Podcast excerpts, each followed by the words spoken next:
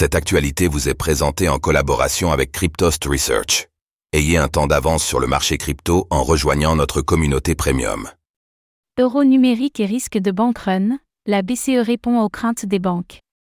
Lundi, des cadres de la Banque Centrale Européenne, BCE, ont répondu aux craintes des banques commerciales sur un futur euro numérique de détail.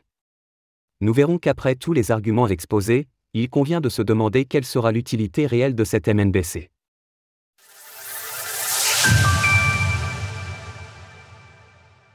La BCE tente de rassurer les banques commerciales vis-à-vis de l'euro numérique.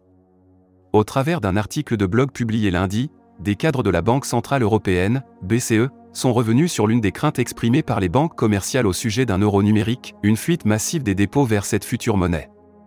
Ainsi, la BCE a tenu à grandement minimiser ce risque, en expliquant que son hypothétique monnaie numérique de banque centrale, MNBC, disposerait de limites sur les quantités pouvant être détenues.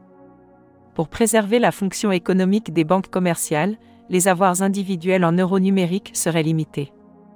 Les commerçants seraient en mesure de recevoir et de traiter l'euro numérique, mais ne pourraient pas du tout les détenir, protégeant ainsi la base de dépôt des entreprises du système bancaire. De plus, les avoirs numériques en euros ne rapporteraient pas d'intérêt.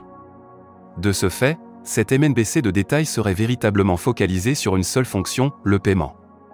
Alors que les banques commerciales auraient également exprimé des craintes quant à leur capacité de financement et notamment la possibilité d'accorder des crédits, la BCE éloigne là encore ses inquiétudes.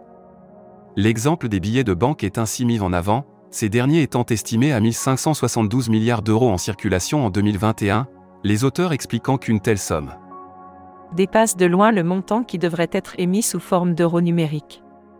En outre, il est rappelé que les crises bancaires ne sont généralement pas du fait des clients de détail, mais d'incidents plus larges, en témoigne la crise de 2008 et celle venue des banques américaines au printemps 2023.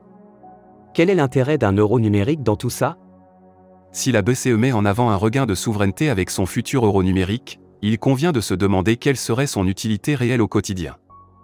En premier lieu, il s'agira de faire comprendre les avantages qu'il est censé procurer aux consommateurs de détail, à l'heure où des solutions de paiement instantané sont de plus en plus démocratisées.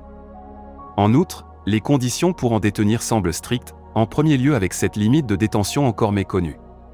Cela se place d'ailleurs en contradiction avec la définition d'une monnaie, dont le but est aussi de conserver de la valeur.